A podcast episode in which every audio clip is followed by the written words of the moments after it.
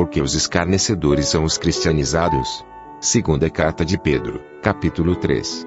Comentário de Mari Persona. Nesse capítulo 3 de 2 Pedro, nós encontramos uh, duas duas uh, sanções, né, duas autorizações ou, ou prova de, de veracidade uh, da palavra de Deus. Uma para o Antigo Testamento, no versículo 2, para que vos lembrei das palavras que primeiramente foram ditas pelos santos profetas.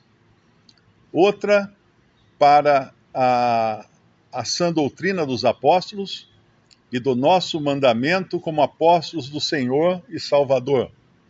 Então aqui ele já dá embasamento para veracidade e confiabilidade desses, dessas duas partes das Escrituras, o Antigo Testamento e o Novo Testamento, em especial a, a doutrina dos apóstolos. E mais adiante, nesse mesmo capítulo de 2 Pedro, capítulo 3, nós encontramos ele dar também, colocar o seu selo no ministério do apóstolo Paulo.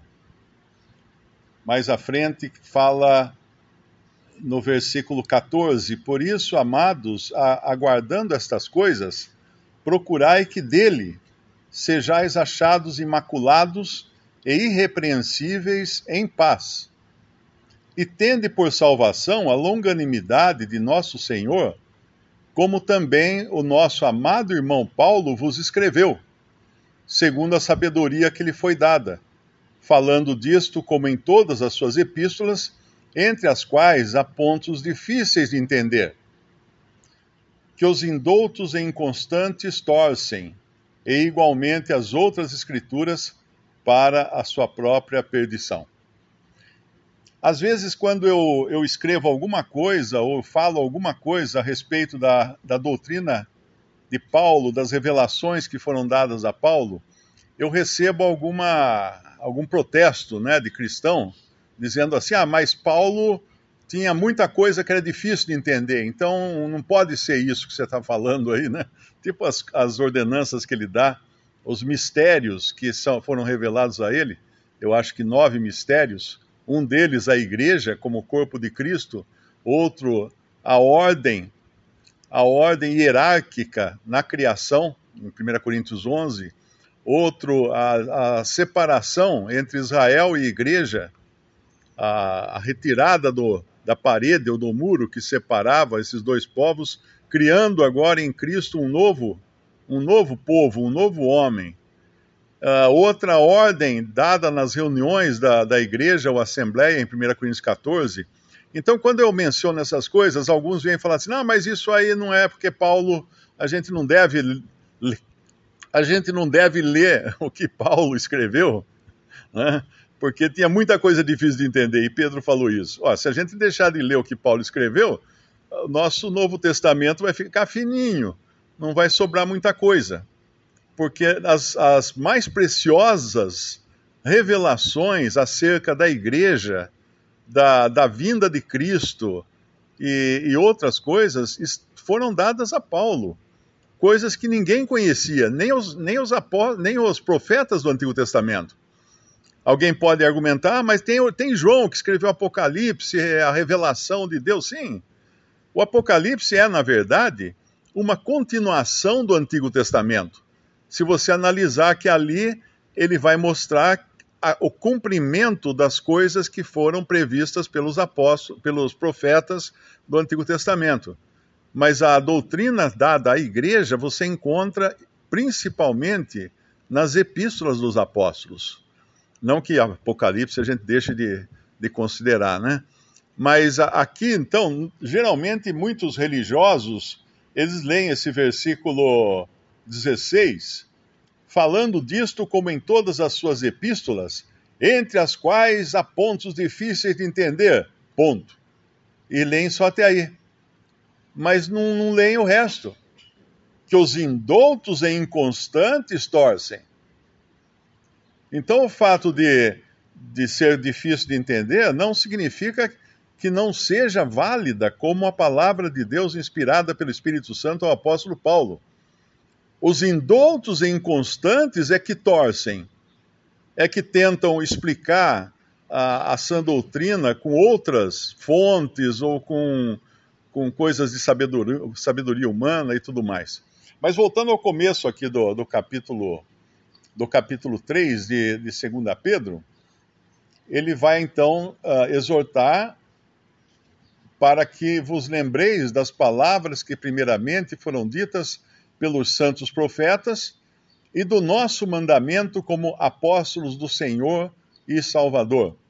É sempre bom entender que às vezes eu recebo também pessoas enviam vídeo de algum algum uh, rabino explicando as coisas da Bíblia, eu, eu falo, amigo, você não percebeu o que eles fizeram com o Messias? O Messias que veio para ele, para eles, eles crucificaram o Messias. Como é que um rabino vai entender a Bíblia? Ele só tem o Antigo Testamento. É impossível você entender a revelação de Deus só com o Antigo Testamento. Você entende parte apenas é com o Novo Testamento, em especial com as epístolas do, do, dos apóstolos, que nós podemos entender a história toda. É como você querer, você comprar um, um livro de, de detetive, né? E está faltando, as últimas páginas estão faltando. E você querer entender quem foi o, o culpado, o assassino, quem é o, o da, daquela história, não vai entender eu sempre me lembro, meu pai, meu pai lia muito, né? Meu pai era viciado em livros. Ele assinava um clube, clube do livro, acho que chamava antigamente, acho que deve existir hoje, que vinha a cada 15 dias vinha um livro. Obras obras conceituadas, né? Obras de, de grandes autores e tal. E teve um livro que era de mistério, que era de tipo detetive, tipo final, ia revelar tudo. E ele, ele, ele começou a ler a parte final, que ele estava lendo já há alguns dias, e ficou sem dormir a noite inteira, uh, uh, querendo saber quem era o, o assassino. Aí, quando ele virou a última página do livro, estava impresso assim um, uma caixinha, né? Dizendo assim: infelizmente, devido à morte do, do autor, esse livro ficou sem conclusão. Então, ou seja, nunca mais seria possível ele saber quem era o quem era o assassino, quem era o culpado. E assim é um judeu lendo a Bíblia. Ele só conhece parte, ele não conhece a verdade é, integral. E aqui ele vai falar, depois de ele falar no capítulo 2 de 2 Pedro, alertar para os falsos profetas do Antigo Testamento, na verdade, profetas geralmente se refere ao Antigo Testamento, mas ali ele alerta sobre os falsos. Uh, como é que é a mesma palavra? Falsos mestres. Os falsos mestres. Os falsos mestres são os da cristandade.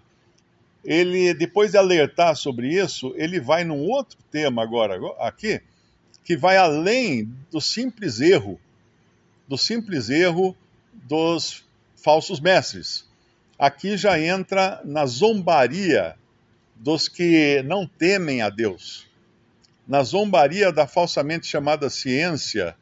Eh, então ele fala aqui no versículo 3: sabendo isto, que nos últimos dias, sempre lembrando que as primeiras epístolas falam dos últimos tempos e as, as últimas epístolas falam dos últimos dias, que é um período mais premente, um período menor, um período já de urgência.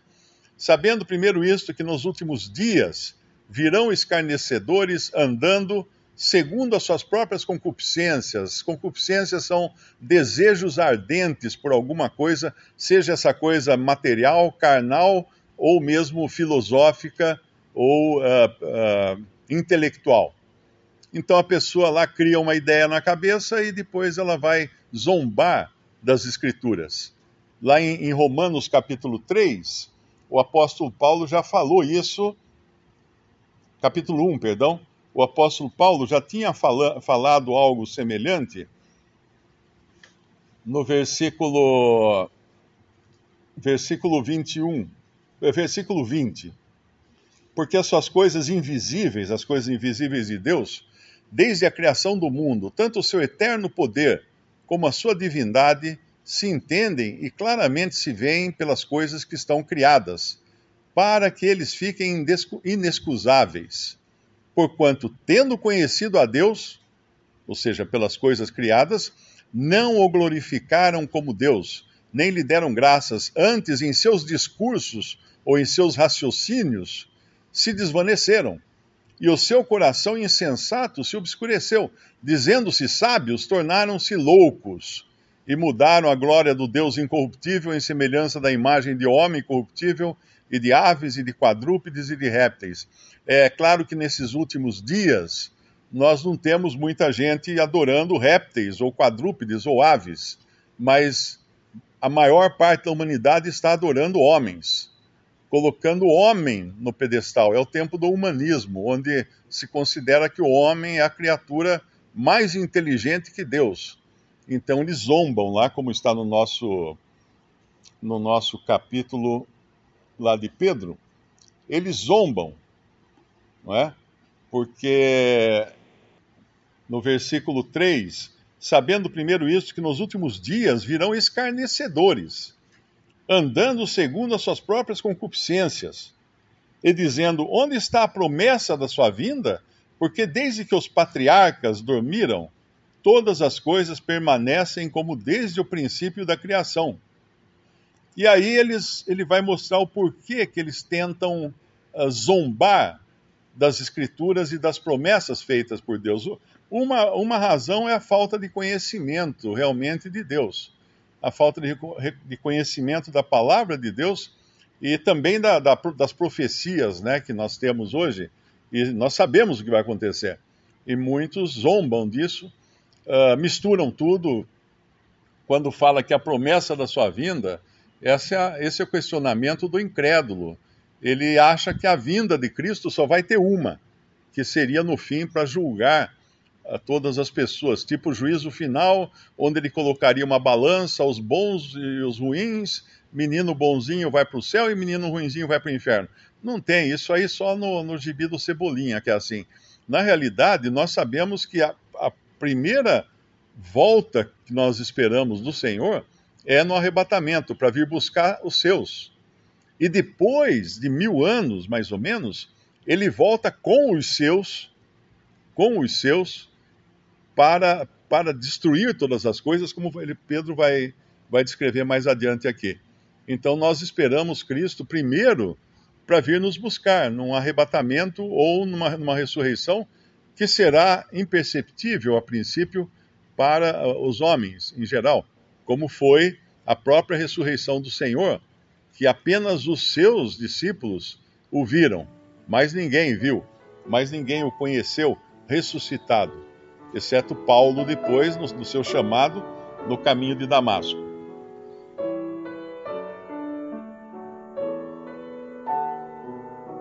Visite respondi.com.br. Visite também 3minutos.net.